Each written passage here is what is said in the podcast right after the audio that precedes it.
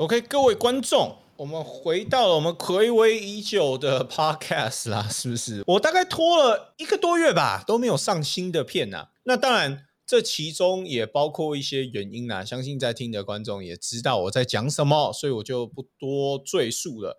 那今天。跟各位邀请到一个非常特别的来宾，我其实关注他好一阵子了，因为毕竟他是鸡腿的朋友嘛。那鸡腿时不时也会跟我聊到他，所以呢，我后来有私底下跟他聊过天。然后老实说啊，其实我今天要找他来的时候，我蛮尴尬的，因为我不确定这个主题丢给他，他 O 不 OK？你知道吗？因为其实这个主题我一直很想找人来聊，但是要找谁聊？老实说，真的很尴尬。那我们就掌声的欢迎一下我们的绿眼镜啦！呃，哦，大家好，大家好，那个桃园李敏浩的这个观众大家好啊，我是绿眼镜。哦，原来官腔居然跟你聊我？对啊，他就一直说，呃，绿眼镜也是我的好朋友。就是官腔居，他其实私底下真的人如其名呐。他就真的是蛮官腔的，而且私底下只要他是他认识的朋友，他通通一律都是讲好话。像你呀，他也会聊一下，就是你的一些过程。所以我也是透过他，我才认识到，哦，干，你最近他妈的是好几天才吃一餐，是不是啊？没有到最近啦，前阵子啦，前阵子就是应该是去年吧，去年疫情的后面中后段，然后那时候就大概是两三天吃一餐这样。对我那时候听到的时候，我就觉得，干做 YouTube 这么硬哦，要。两三天才能吃一餐哦。对啊，然后应该也不是说吃是蛮硬的，可是就是有点那个，因为我原本在大学的时候，然后就已经有开始啊，因为蛮忙的，所以很多时候就是一天吃一餐而已。两三天吃一餐就是穷嘛，就是有一阵子就是真的是非常穷哦。然后那时候因为疫情嘛，然后那个就各种户外的题材都不能拍，然后那个室内的题材都拍的差不多了，然后就非常穷，就是两三天吃一餐。的确如官腔机所说了。OK OK，那这边哎，这样子的话，关枪机会不会听到这个 Podcast，然后想说哦，他私底下跟我讲什么，我都把它爆料出来，这样他以后会不会不跟我聊了？应该不会啦，应该是还好啦，反正他都聊好的嘛，没问题啦，OK 啦。对，确实确实，我从来没有听过他私底下讲别人坏话，他永远都是正面。你不管怎么挖洞给他跳，他都可以就是讲的很正面。我觉得他这一点也是蛮厉害的。好，那今天找你来啊，就是要来跟各位聊一下这个。过气网红这个主题啦，对不对？很很硬，很很硬啊，很硬啊。对，但是我觉得我私底下跟你聊的一些内容，我是觉得嗯，是蛮可以，就是公开给大家听，然后让大家可以也从中学习到一些东西的，让大家知道做 YouTube 真的不是想象中的那么美好，也不是想象中的那么容易啦。哎，那我们废话不多说，我们先从你最一开始开始聊起好了。你当初是什么原因？踏进了 YouTube 这一块，然后你又是多久爆红的嘞？因为你有一阵子超红的嘛，对不对？打手枪的那一部，嗯，那那那是超红。你就从头开始吧，跟观众聊。呃，其实一开始我二零一七年开始做的嘛。那为什么会开始做？因为我高中的时候就是类似媒体传播社，就是 media 的那种，那就是会演戏、舞台剧什么的。那也是因为高中加这个社团，所以最后才决定要上这个戏剧系。那我就考上这个台艺大戏剧系，就板桥那一间。那考上之后，就是他们每年暑假，呃，台北有一个台北艺穗节的活动，那就是比如说自己组团啊，然后去演戏啊，然后去卖票啊，演出。那那时候，因为我是大一新生，那大一升大二的时候就有这个，也是已经毕业大概两三年的，也是台南一中的学长，因为他以前也是媒传社，可是这个有点远。然后他说他认识我，然后我就也蛮惊讶，然后他就说他有来看我们那时候的这个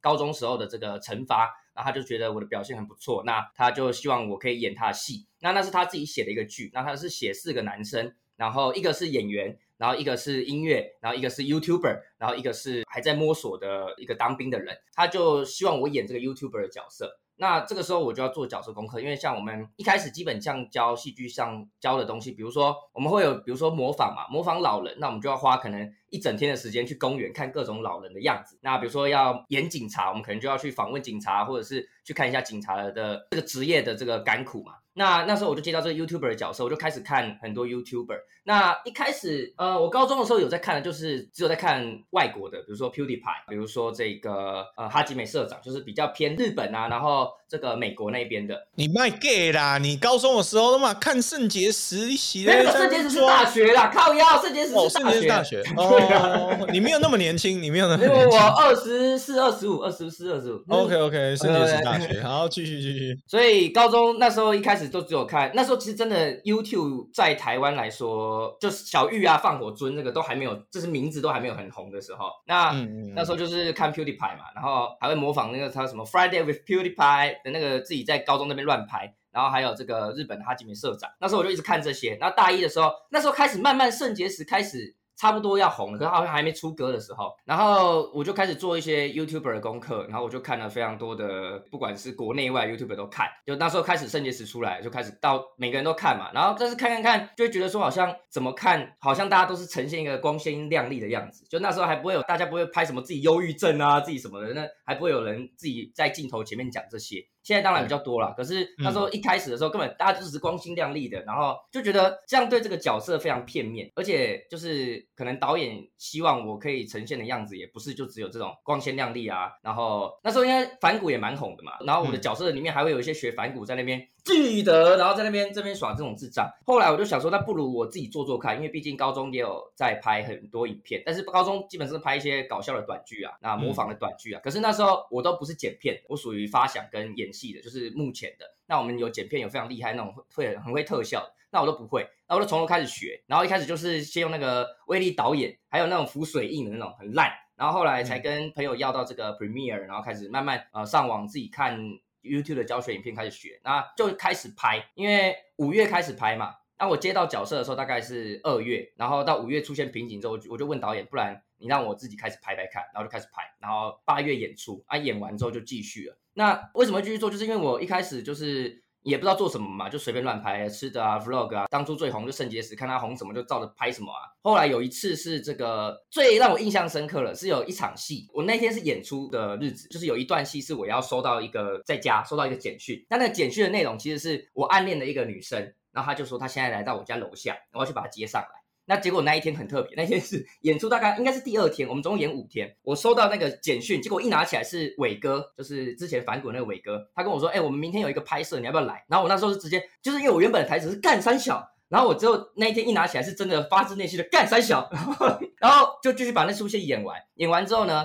我就跟这个导演说：“哎，我收到伟哥这个信，明天他邀我去，那我说我可不可以？因为晚上演出嘛，那通常早上要整排什么的，我就说：哎，不然导演让我早上去跟他们演一下。然后导演就考虑一下说：好啊，也是 OK 啦。那我就早上去跟他们演，这就一直做，一直做。二零一七五月开始做，等一嗯等一下，我有点好奇，那所以你是大概上传 YouTube 影片多久？伟哥跑去密你啊？哦，就大概三个月。三个月就可以得到没有，那刚好有一次，有一次是刚好路上巧遇，哦，真的很巧，真的很巧，路上巧遇。然后可是那次巧遇，我觉得蛮屌的是，就是那时候是酷炫、孙生跟伟哥，还有他们一些幕后都在，然后就巧遇跟他们要合照。然后那时候酷炫就有认出我来，就我也我蛮惊讶的。那时候我根本不红，可能只有、啊，那时候有一支影片有红，叫成人展的影片，可能酷炫有看过哦那一支片，所以他就有认出我来，然后他就有跟我稍微跟我留一下资料，然后伟哥也跟我留资料，就大概是。那个时候就拍影片，大概两个月之后，大概七月的时候有去拍那个成人展，可能是那一部他有看到。然后我就二零一七五月开始做嘛，然后就一直就是不怎么红，就大概零到大概一千两千订阅都蛮快的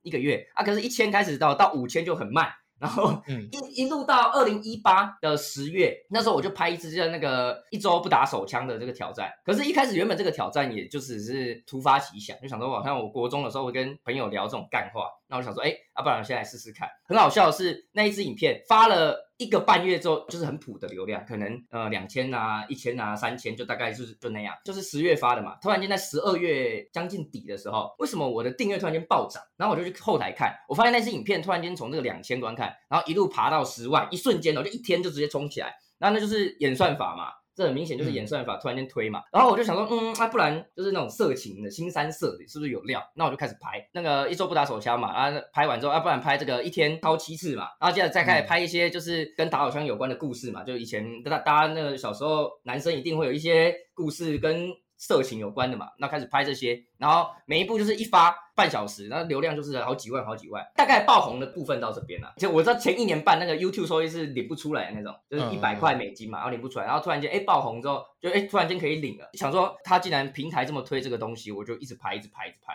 这样。那这个过程中，大概维持了多久？就是因为你是因为呃打手枪然后爆红，嗯然后那嗯打手枪之后，你大概维持那样子爆红的状态大概有多久？打手枪大概是一八年底，然后一路到一九年的大概三四月，但是我那时候到三四月，我已经觉得好像没什么东西能拍，你知道吗？就是讲讲打手枪，你你哪哪哪有那么多东西可以拍？各种飞机杯，各种方式都玩的差不多了，了，都差不多了啊，对啊，然后就拍临时约会什么的也都有拍啦，就是哎、那时候你是不是可以直接进军我们的 A V 界？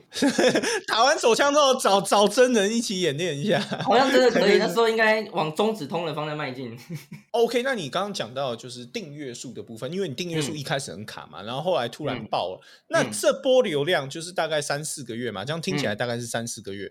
这个三四个月你，你的订阅增长了多少？订阅那时候大概从不到一万嘛，然嗯后一路到了大概可能有七万八万左右。三四个月就七八万，我刚刚有查，因为大概在三月的时候有开那个五万订阅直播，所以可能对四月的时候大概有六万，应该差不多。哇靠！你知道这个现在经营 YT 要达到这个数字，简直是天方夜谭哎。对啊，要要半年涨这么多，一定要已经是很上面的人才有办法做到这种事。现在很难的啦，现在 OK，那你那段时间啦，你的过程就是，首先你的收入一定是有增加的嘛，对不对？嗯那大概增了多少？你那时候大概平均一个月可以赚多少钱？因为哎，赚钱这边我先跟观众分析一下哦，赚钱这边有分很多种，对不对？嗯首先是 YT 的广告收益，然后再来可能是观众的抖内，然后业配，然后再加上一些什么商演之类的。你就我们不要分的那么细，你就跟观众讲一个数字，确切的数字，你就说那个时候大概平均一个月啦，你可以赚多少钱？你说最红的那时候嘛？对对最红那时候，因为我原本是完全没有收益嘛，那最红那时候其实它还是有一点浮动，有业配的时候当然比较多，可是我我我这边有点后悔，就是我当初业配的价嘛，应该现在做这么久了，当初不应该报那种烂价嘛，真的是 妈的，你当初报多少？我蛮好奇的，这次可以公开了吗？可以可以可以，当初那个影片随便应该一支我叶配拍起来的影片，至少都有十几二十万的流量啊、嗯那二十万流量以现在来报，至少五万到十万应该是可以报起来啦。但现那时候我大概只有报两万，你娘嘞！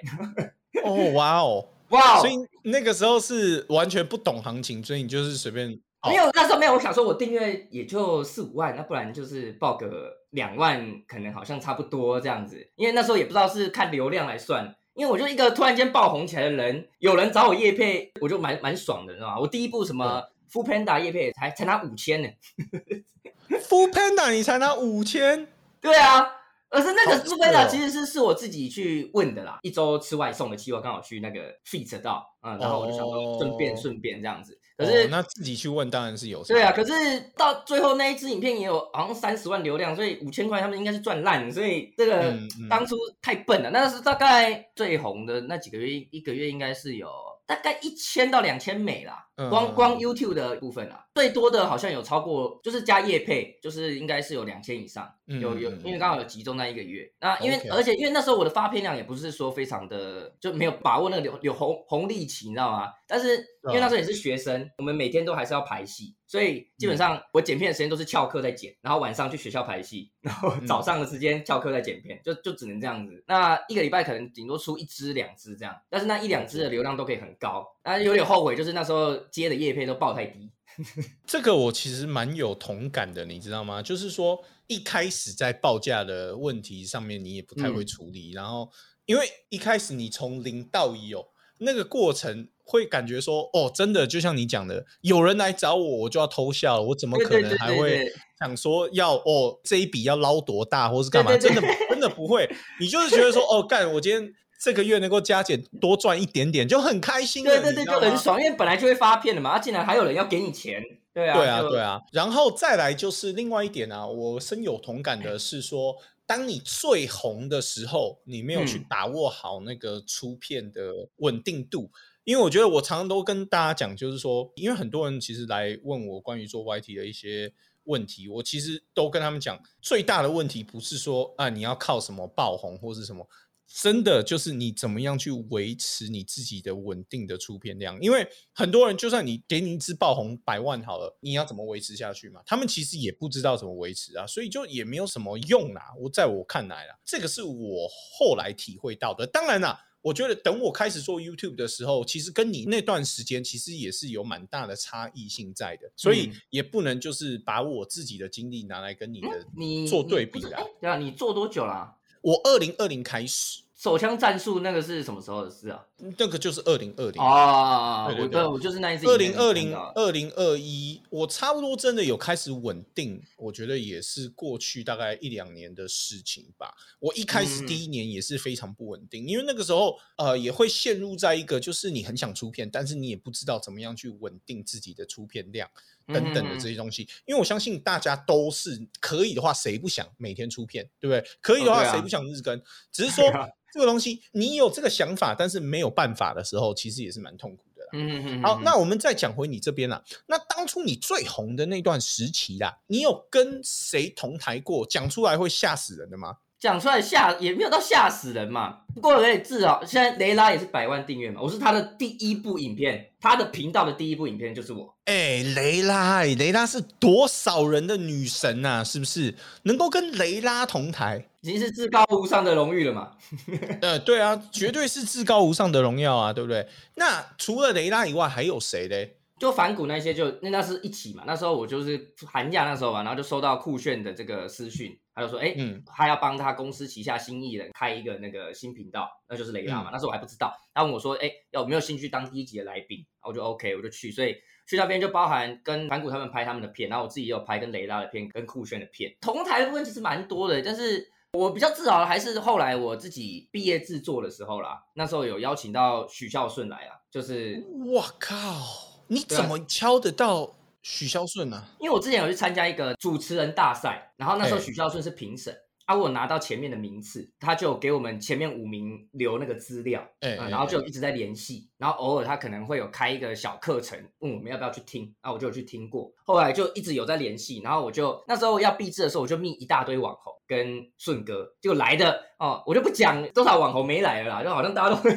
但但是顺哥有来，而且我们就帮他安排那个最前面的座位，因为我们那一出戏就是台词基本上有一点即兴，所以我刚好顺哥来的那一场就很多调侃他，也蛮开心。然后结束之后就有在我的影片出现，然后还有给我们很多一些笔记，那算是我觉得算是因为最大咖的啦。因为对我来说，因为我走这个戏剧系这条路，基本上是受到顺哥跟台哥的影响，才会走这一条啊。所以那算是跟偶像有一个间接的一个合作到一个感觉了。哎，不得不说，顺哥愿意这样子去，真的要给他一个大大 respect。他比多少网红都还要忙啊！而且他你又不是他的谁，完全没有什么利益关系啊。对啊，他还带经纪人开车带经纪人，然后来那边看我们两个小时冷笑微，我是觉得还蛮蛮感动的。说实话，因为对啊，而且他又不能从你身上得到什么。对啊，对啊，对啊，对啊，就完全纯粹是支持。后辈的一个那种感觉，哇，真的是要给顺哥一个 respect。好，那前面这些都是你呃，算是手红比较爽的时候啦，对不对？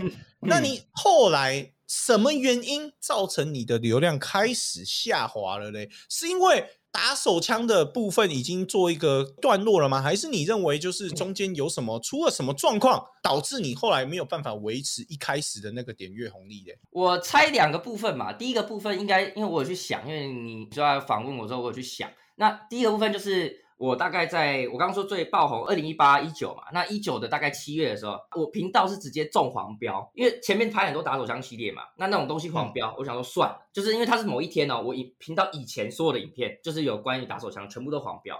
然后我接着不管发什么，就因为那时候也有一些其他的一周系列啊，什么其他系列，就是发那种跟色情一点关系都没有的影片，一上去也是黄标。我就开始有去问一些，比如说阿迪啊什么的，然后阿迪就说，不然我上传阿迪的影片看看，他就给我他的影片，我就上传阿迪的影片也是黄标，所以他就跟我说，那可能是频道的问题，他就说要乖一阵子。可是什么片都黄标的状况下。一般的片它就不会被推出去，你知道吗？但色情片还是会被推出去。色情片就算它黄标，还是会被推出去。以我自己这个频道来看，就像比如说九妹的泡泡浴那一部一定黄标嘛，可是那一部点阅率又超高。但是我是整个频道的说，所以就变成说，我就处在一个很尴尬的阶段，就是如果我继续发色情的片，可能会有流量，可是会导致我后面以后都黄标，都没有钱可以拿。但是如果我又发不是色情的东西的话，嗯，就全部都黄标，那个流量直接是雪崩式的下滑。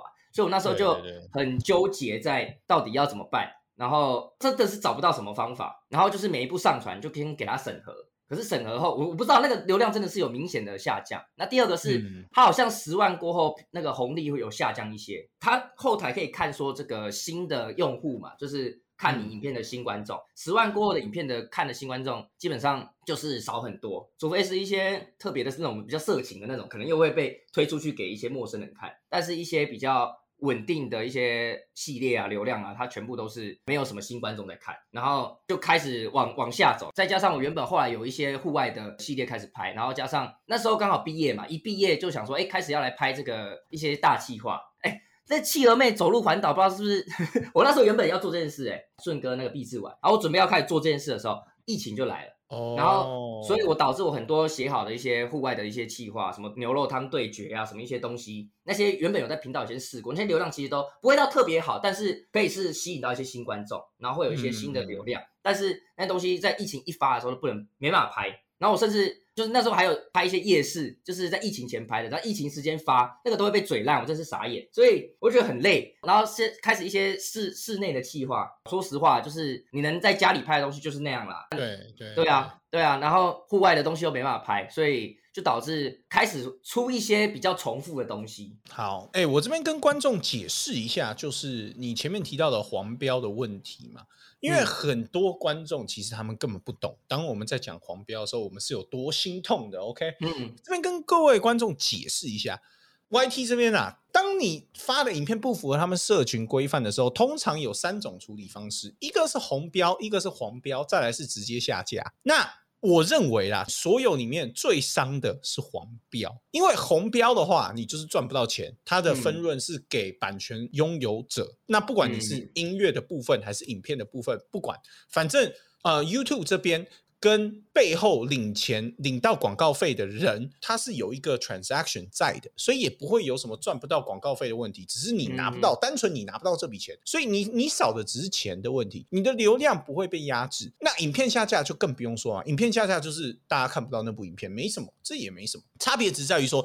你可能九十天内如果三次影片被下架，你直接频道就会拜拜，只是这样子而已，就有点像给你记一个大过，但实际上你还是一条好汉，只是说。当你吃黄标的时候，这个对一个频道来说，那个伤害真的是非常大。首先会遇到的问题，就是像你刚刚讲的那个，你不管发什么类型的影片，以后通通黄标，YouTube 不管你，他就是先标了再说。嗯反正你之后跟他客服啊，你跟他解释啊，或者是干嘛，他爱理不理。像有些影片我发的时候，我之前也是出了类似关于日本女篮的影片啊，那那个对我的频道伤害也是蛮大的，你知道吗？我不知道原来黄标这么恐怖。我在那之后大概五六部吧，连续哎五六部完全都是在聊篮球的影片哦，真的球哦，不是在讲这个球哦，对不对？哎，直接就是先黄标再说。那黄标就算了。如果只是单纯赚不到钱，没有广告费，因为黄标它实际上其实就跟红标一样，你是赚不到钱的。嗯 OK，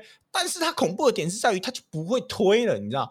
等于是你一步这样子搞，两步这样子搞，三步这样子搞，哎，你频道就直接拜拜嘞，那个算法就不会再推啦。它是不推你整个频道的其他东西，不是只不推那一支影片而已啊。对啊，对啊，所以那个时候，哎、我整个焦虑到一个不行、哎，那段时间我真的是，我靠，发什么黄标什么，那个真的是很惨很惨。所以各位，当我们在聊黄标的时候，你要知道那个严重性，OK？因为我知道很多观众都以为，哦，你就只是版权问题嘛，对不对？顶多你就是拿不到钱嘛，真的不是，跟钱完全没关系，是你频道的一个存亡啊，对不对？那这样子听起来的话，其实你会下滑，其实有一部分是因为黄标策略的改变嘛，因为有一阵子好像 YouTube 抓很凶嘛，对，那时候会连续拍那些打手枪，就是因为他就全部都是绿标啊，他完全没有要给我黄标意思。啊，我黄标是某一天一睡醒，全部收到一堆讯息，然后说什么不符合广告规规范什么的，然后我就看后台整排黄色的，它是一天，原本昨天是整排绿色，然后今天整排的黄色，然后每一步申诉，有的有的可能过，有的可能没过，但伤的就是后面你不管发什么，全部都是黄标啊，然后你就要先给他申诉。那时候最燥的是，比如说有一些时事的影片嘛，就比较时事的那种影片，等不及，等不及，你马上就要发的，因为你慢个几个小时，慢个一两天，你就不用再发了。对对，他他有时候审核有可能三个小时，啊，有时候可能给你三天，你要怎么抓？然后你每天就在等，说，哎，到底变成绿标了没？到底变成绿标了啊？变成绿标之后公开，然后那个流量红利又没了。那假设你可能哎发现又有什么错误，你也没办法又去重检再重上，因为你重上又是黄标，所以就很尴尬，尬在那边啊，很痛苦，很痛苦。我真的，尤其是我感同身受的点，是因为我做篮球的，有的时候你上战报的时候，哎干。我当天晚上就一定要上上去，我不上上去，我明天再发那个有什么用？看啊，对对，所有频道都已经上了一轮了，大家还用再看你那个东西吗？所以就真的是，尤其是做篮球这边哦，真的那个时效性对于我们来说是非常重要，所以我们真的没有时间再跟 YouTube 后台在那边来回啦。而且我跟你讲，讲到这个 YouTube 后台，你有没有觉得你每次讲话，你就在跟机器人讲话？你讲什么？它都是机械式的回答你，永远不会回答你的问题核心点，永远不会。我因为找客服，就是因为我有一个 specific question，I need a specific solution for，但是他没有，他就是给你官方的 copy and paste。对啊，超费。而且我有一次同时就是密中文的官方跟英文的官方，他给我就只是完全翻译过来的东西。对。我这个我也试过，因为我的频道是英文后台嘛。但是后来我有跟其他 YT 聊，他们就说：“哎，你要不要试试看中文？说不定会不一样。”结果没有，一模一样，他只是翻译成中文而已，就跟你讲的一样。就真的是我后来放弃的，我后来真的放弃，除非必要啊，不然真的不要浪费你的时间再跟 YouTube 后台沟通，因为那个完全没有任何小用。真的没有小用，完全没有小用。问他黄标的事情，他也只会跟你说：“哦，可能我们会审查啊。”那本来就会审查，对啊，废话，我不知道你要审查吗？就是因为你他妈要审查审很久，我才来问你嘛，干，超废。而且还有一次是我之前有一次开直播，突然间整个直播被下架，然后他跟我说是什么，反正就触犯了一个什么儿童内，就我不知道。我那天就一个很正常，我忘记干嘛，游戏直播什么之类的吧。他就不会是因为你长得太猥亵？有没有可能是你长得？那这样子应该前面很前面就会那个啦。对不对？对啊，应该原本就有。然后我就去密那个客服，然后他给给我的回答让我非常燥哎，他就说什么肯定是你的直播有什么问题什么。然后我申诉过后没有问题，那个申诉过后说没有问题可以开直播了，我还是两天不能开。然后我就问他说为什么，他还是给我一堆官腔的回答，然后跟我说什么呃我们近期就会帮你开起来，啊完全没有用，我整整等了快一个礼拜他才开起来，啊真的真的是很惨啊。那 OK，前面都是你爆红的过程，以及后来为什么下滑？那这中间呐？我觉得那个落差说不会被影响，真的是假的啦，一定会啊，因为你平常对不对？之前发影片随便就十几万，对不对？甚至可能百万。可是你现在可能我我我也不好意思讲，现在可能就是有破万就要很开心。对，有破万就不错了，对啊，真的是有破万就不错了。所以这个中间的这个心理调试，你是怎么？老实说，哎，如果今天换做是我，我不知道我能不能扛住那个那个压力耶，因为真的那个落差太大。我觉得你的。回顾你的 YT 生涯，我觉得你好像很快就爆红了，嗯，可是后来又算是蛮快的，也就落下来了。那这样子的感觉的话。你这个中间你是怎么去做这个心理调试？你怎么让自己去克服这种就是标签？因为你不讲，我不讲，可是观众在下面留言，他们嘴巴也会很贱。所以你是怎么样去做这个心理调试呢？呃，因为一开始还是学生在做嘛，那如果一直都没有爆红过，流量就一直这样，就其实反而不会有那么难过感觉，你知道吗？就是。你有得到过一个很高的一个成就之后，哎，突然间又下来，那个反而落差，比起你一直都平平的，反而会更难以去适应。因为一开始我原本没有要靠 YouTube 当正职嘛，因为那还是学生嘛，对，还是学生，我就一直就只是把它当成就是拍拍个影片，哎，还可以，可能一个月原本没什么赚钱，但是哎，这个月可能可以多个两万啊、三万啊这样子，哎，不错不错，就是可以多一点钱。然后想说，哎，那不如毕业之后可以来全职来冲，说不定可以一个月啊拿个五六万，就是一些比一般的人打。工的薪水还要高一点啊，然后而且是因为反正我读戏剧系嘛，啊，拍影片也是我一直都蛮喜欢的事。因为其实说实话，要做喜欢的事赚钱，在已经是蛮奢侈的一件事了，在这个社会上，尤其是在台湾，你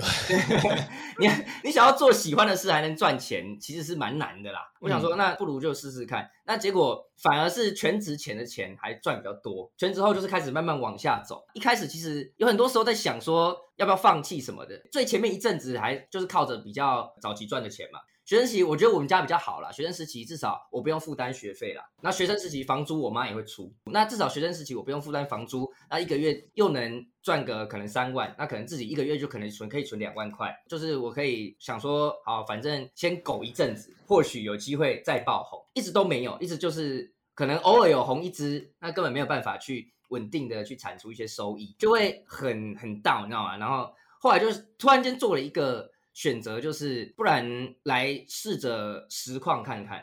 突然间开始做实况之后，我是觉得说，稍微让我摆脱了那种很负面的感觉。因为你发影片，有时候大家给你的反馈不是很及时的嘛。但是我开始直播之后，有增加一些那个算应该算是那种铁粉嘛。那他们给你的一些。很正面的反馈，会觉得说就是哦，原来还是有蛮多的一群人是愿意去看我，然后给那种很正面的留言。就比如说他在很难过的时候，呃，看了我曾经的影片，然后是我看的直播，然后让他可以走过那段时间，会觉得说哇，所以我做的事好像也是不只是发发影片逗逗大家开心，然后可以让自己过活，或许有真的帮到一些人，那我才选择说啊，不然我再继续试试看，所以我才会变成是你知道前面一开始讲的什么两三天吃一餐嘛，那就是真的很硬的时候，就是靠那个毅力在撑。好像吐司配那个蜂蜜，我刚好之前有接到蜂蜜的叶配，我就买一堆吐司，然后每天就吃那个吐司配蜂蜜，然后果腹。哇，好硬哦！哎，讲到这个啦，我就不得不问你一下，那你难道中间这个过程过得这么辛苦？因为就像你讲，你前面最多你在学生时期，也就是差不多一个月三万嘛，那我就算你五万好了，嗯，三四五万好了，嗯。老实说，这个钱也没有很多啊，你怎么会有勇气说 OK？我觉得这个东西可以当做我的正职这样子。你这个是需要很大的一股勇气，而且按照你刚刚前面讲的话，是说你最爆红的时期，其实你在求学嘛，嗯，你反而是书读完了之后，准备要转正职的时候，发现哎。开始就是有一些黄标的问题，有一些流量的问题，你还这么毅然决然的去做这一行，我觉得这个真的是需要很大的毅力耶。第一个是我家不会管我了，我家不会有说什么啊，每个月要拿多少钱回去啊，他们只要跟我说你你就不要死在外面就好，就是他们不会给我钱，但是不需要去负担家里的部分。第二个是一开始前面学生那段时间有，那时候他时候想说，如果这一年一开始设定是一年呐，如果没有做起来的话。呃，至少那那那些钱还可以过活嘛，就是原本存存着钱可以过活。然后因为因为开始我原本想说，可能比如说一个月三四万，那如果看能不能接到，就是比如说可以稳定的一个月可以有一两支业配，那这样加一加也是有个可能快大概十万也是 OK 的。所以原本是有这个设想，因为业配是慢慢接慢慢接嘛。那我原本也想说，那我就开始开始认识一些厂商，然后也可以也有自己跟厂商要求过业配成功的案例，所以我就想说，那因为全职的嘛，所以有更多时间可以来做。不只是影片，可以做自己去洽谈一些业配的这种事情，所以那时候才会决定说啊，不然全职试试看，才会下这个决心啊，因为不可能只看收益就决下这个决心啊，是还有看到说，哎，可能有可以有业配，比如说一个月就算只有一支哦，可能多个两万三万，那其实也是至少房租啊什么吃的都 OK 了，那其他甚至还可以存起来。就对我来说，那时候才会下这个决定。后来说实话，疫情的关系，很多那种吃的业配啊，完全都没有办法。原本会有一些吃的业配，但你餐厅自己都自顾不暇，还有时间给你发业配，那我可以。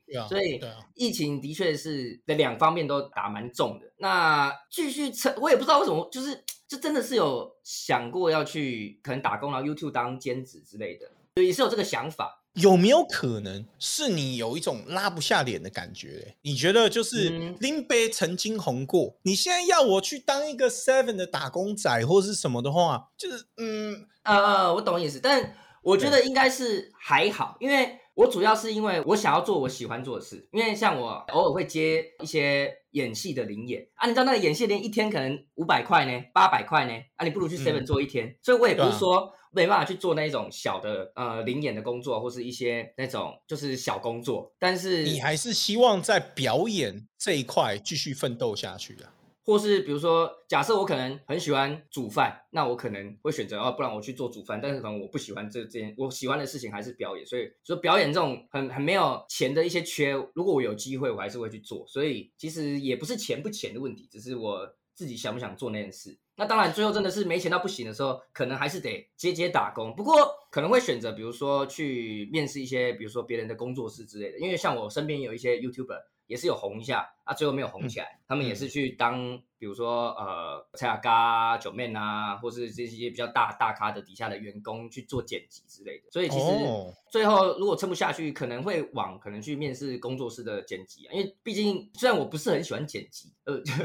呃，但是就可以靠剪辑，可能可以找一份工作，或者是写企划之类的。可能如果没有办法做下去，可能会往这个方向走了。那你给自己设限大概是还有多久的时间呢？因为像比如说，我蛮好奇的是说，像你前面说你家人都不太会管你嘛，我觉得这个是好事。但是同样的，他们难道都不会担心说，哎，自己的儿子在外面可能吃也吃不饱，或是干嘛的，穿也穿不暖之类的？就我之前也有认识一些 YouTuber，就是可能比较流量没有那么高的，然后他们的家长也是会担心说，哎，你要不要出去可能找一份正式的工作啊，或者什么？因为我认为好像台湾，尤其是台湾家庭的家长，他们还是有一个传统观念，就是说，你就安安分分的找一份工作嘛，对不对？打个工嘛。为什么一定要就是自己在那边搞这些东西，然后搞到自己可能吃不饱穿不暖之类？家长都会普遍有这类型的担心啊。那听起来你的家长好像都蛮开放的，是不是？因为应该说在选戏剧系的前一刻就差不多，那时候就已经有深度讨论过了。因为戏剧系说说实话，我戏剧系我们到我们班呐四十个人呐，到现在还有在走戏剧这一条的，可能。三到五个而已吧，其他就是去打工啦，或是做别的工作了。那所以那时候高中在考大学的时候，因为我原本是想要考警大的，因为我爸就是警察。所以，我小时候就想说，哎，我长大也要当警察。那自从呃，可能国中开始看《封神无双》，就很喜欢上课表演。然后高中加入媒传社，然后就爱上这些东西，就跟我妈做蛮深的讨论，就是在准备大学的时候。然后我妈那时候就有说，好吧，那你以后就是不要回来跟我要钱，然后你要把自己养活，至少这部分。但我觉得他们还是有在担心，因为他们偶尔还是会，比如说回家的时候，就我爸有时候可能是会跟我说，哎，有没有缺钱啊什么的啊？我都会说没有没有，够够够够够。就他们还是会这样问呢，就是他们还是有在关注我的那个，就是我以为他们不会看我影片。我觉得有一个很好笑的是，我爷爷，我爷爷就是那种手机也都就是可能只看中天的那种人，然后他也不可能看什么 YouTube。结果去年回去的时候，然后他跟我说，因为因为我那个飞田新地的影片是去年拍的，然后我这次过年回去的时候，我爷爷竟然跟我说，哦啊那个日本女生爽不爽？我说干哦，超靠背哦。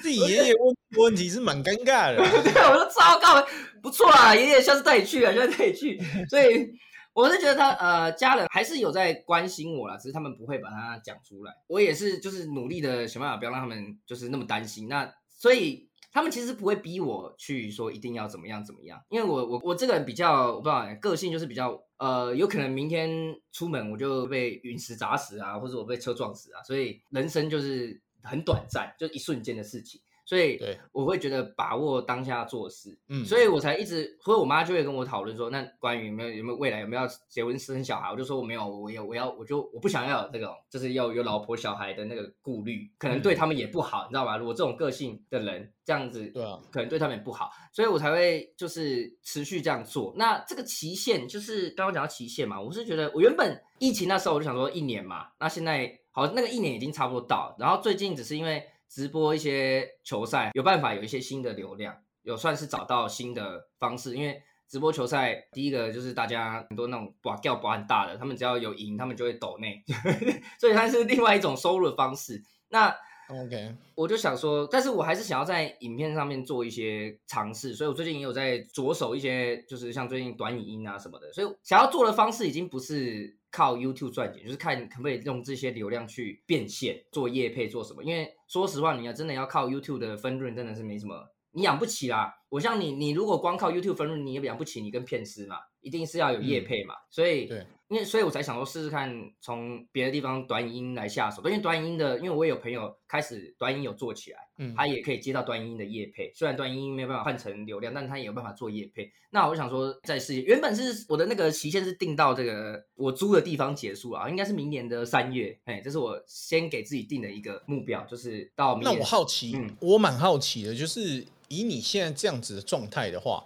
你一个月嗯的开销大概是抓多少？就是你的生活费啊，加上你的租金啊，嗯这样子的话，你大概要一个月要多少钱才能就是不要说存钱啊，至少持平，不要让自己饿死。其实我说实话，我是没有什么物欲的人，我蛮省的欸。那嗯，房租大概房啊，房租大概 房租大概一万，对我老婆一餐，对不对？我老婆一餐七百但是我是比较，对对对，我是比较没有物欲的，对对 OK，就房房租一万嘛啊！我现在就是也是尽量不要让自己两三天来吃一餐啦，但一天一餐已经觉得算是习惯，我不会觉得是勉强在一天吃一餐，就是一天吃一餐，一天吃两餐，我不会觉得特别不舒服或什么，就一天吃一餐就是 OK 会饱啊，嗯，所以。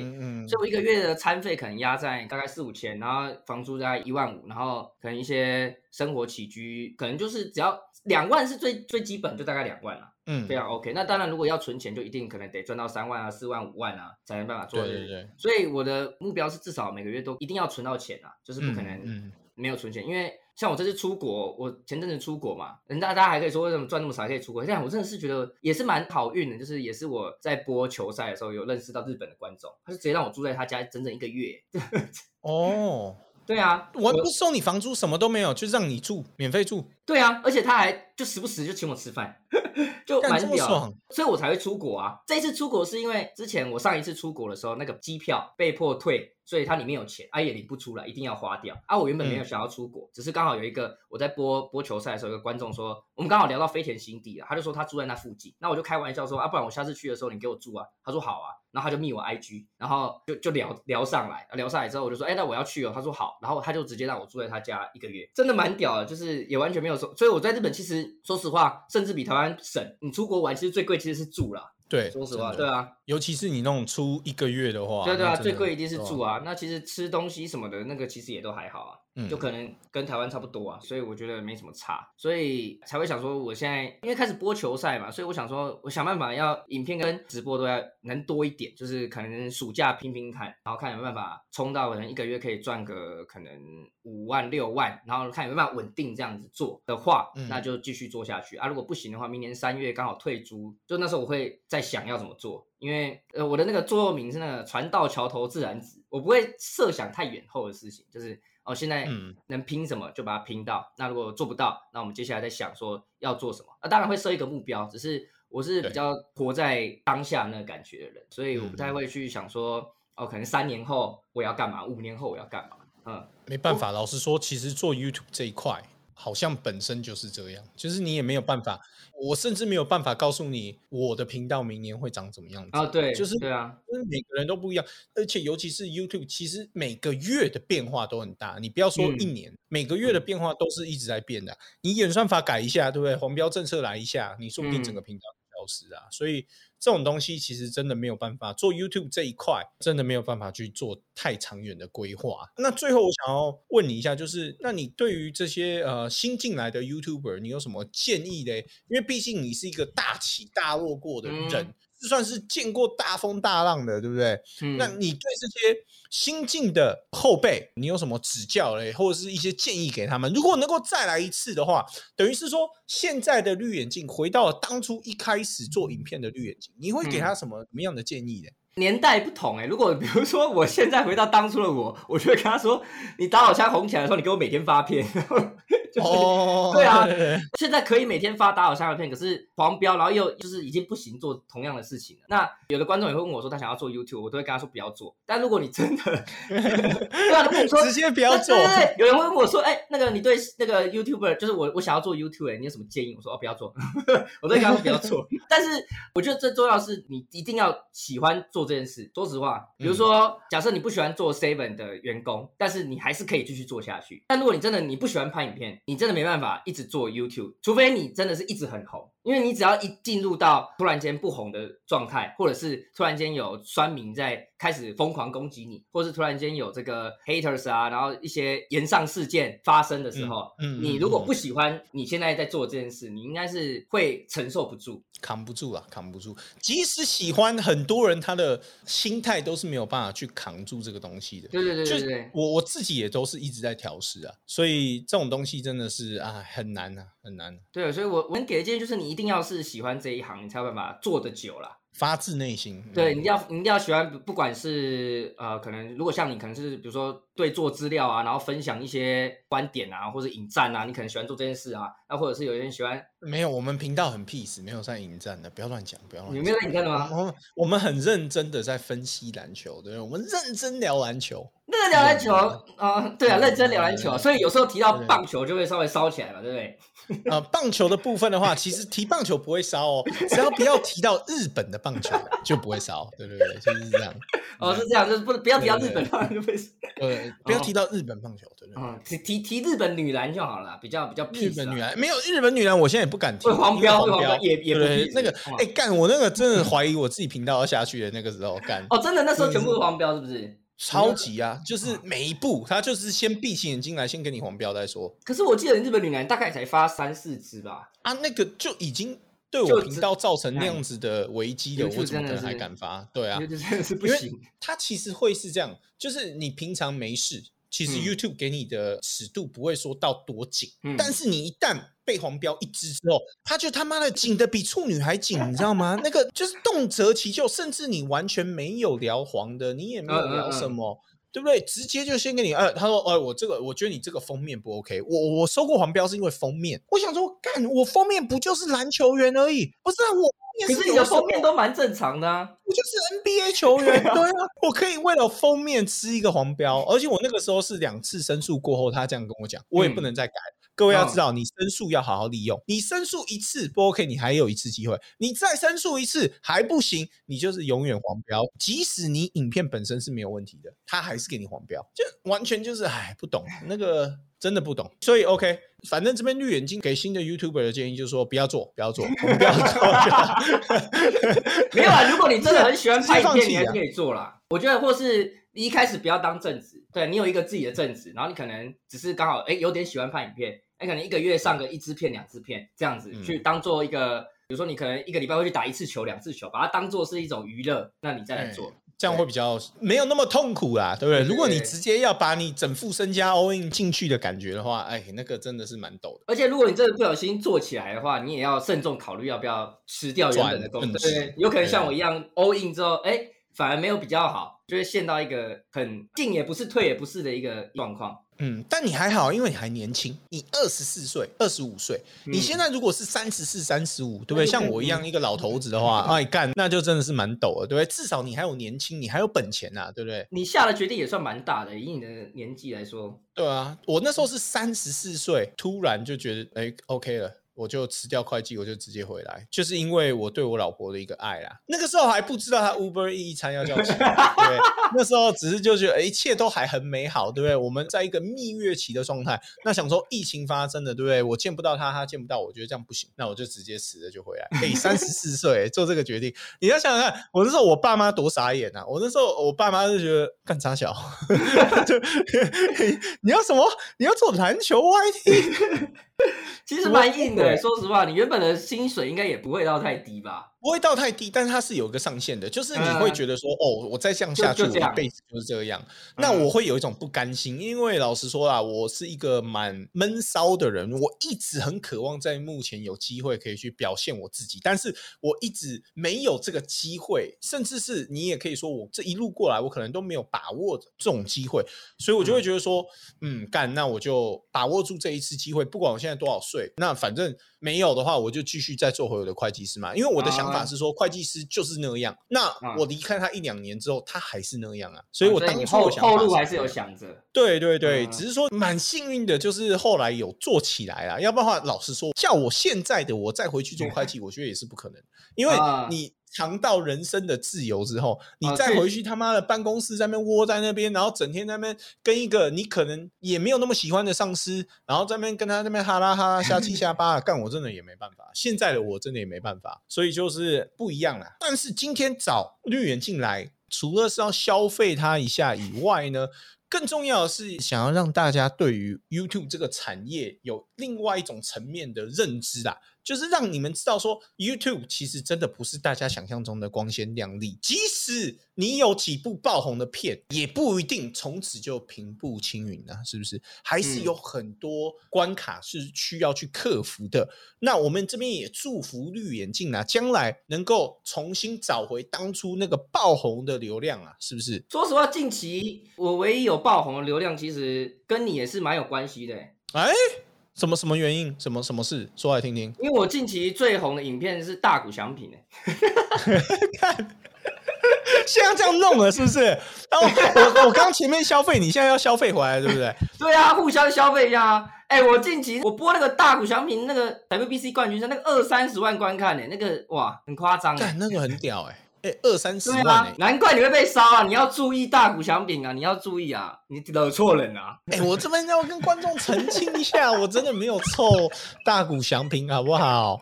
真的没有，我甚至做过一部影片吹捧他。OK，大家可以自己去查。我在意的只是因为针对国家队加油的部分，对不对？我自己是只会替中华队或者是加拿大队加油。你要我去帮日本队加油，真的抱歉，我没有办法。这个是我的我的认知，不代表我讨。讨厌日本的球员啊，是不是？不代表我大联盟不能去看啊。只是你说国家队的话，你要我怎么去支持日本？但比如说，假设 LeBron James 是一个什么塞尔维亚人，那他如果在带领塞尔维亚拿个 FIBA 冠军，你不是也会蛮爽的吗？不会哦，真的，我完全不会。我对于美国队的篮球在奥运上面，我不会看的觉得哦，对啊，那个啊啊啊，就是。我反而会想要支持一些，比如说什么呃比较小一点的国家，对啊，所以比如说呃去打倒美国队，希腊这样子打倒，比如说亚纳斯的球迷可能也会蛮爽的，打倒美国。对啊，可是日本是一个小国家吗？以棒球来讲，哦，是最强的啊，算是对啊，不是你你是说那种支持呃，比如说小虾米去战胜大金鱼的话，啊，日本也不是小虾米啊，所以我完全就是不懂那个逻辑啊，但是没关系。没关系，就这样子，因为反正我认了嘛，对不对？以后我就不要开这一炮就没事。只是我就觉得，干，我真的是，而且我我跟你讲哦。事发的当下，有多少人跑来密我说我其实同意你的看法的，但是他们这些话他们也不会在台面上面讲，对啊，反正就这样啊，反正就这样，没关系，没关系。日本球迷我们就不要惹，就对了，对。日本棒球是最棒的，对，我们战胜美国队是一个多么令人兴奋的，对不对？OK 啦，没关系，没关系，我们就这样，就这样。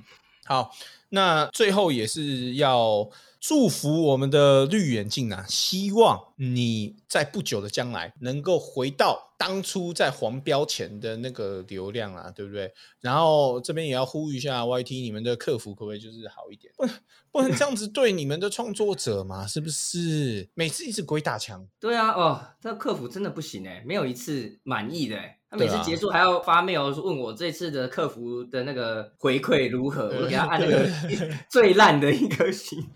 那好意思哎，反正他们没差。你要在我的平台发片，就是乖乖的遵守我的规矩，就是这样子的概念啊。所以我们也没办法拿拿 YT 没皮条啊，是不是？所以其实我们也是有老板的。对对对，我们也是有老板，只是我们对的这个老板是有点呃没有办法回答你难沟通啊。对对对，然后他可能永远就是复制贴上。我们对到的老板是大概是这样子啊。哪天公司政策想改就改啊。是，那我们就是身为员工的，我们也只能接受啦。嗯，OK，那今天非常感谢绿眼镜来陪我们聊天呐。那大家记得去支持一下绿眼镜，然后如果有想要看比赛转播的，也可以去看他的直播啊。反正你直棒跟 NBA 你都有在做嘛，对不对？都都有播，都有播。OK，好，那今天就到此告一段落，感谢各位的收听，我们下部 Podcast 再见啦，拜拜，拜拜。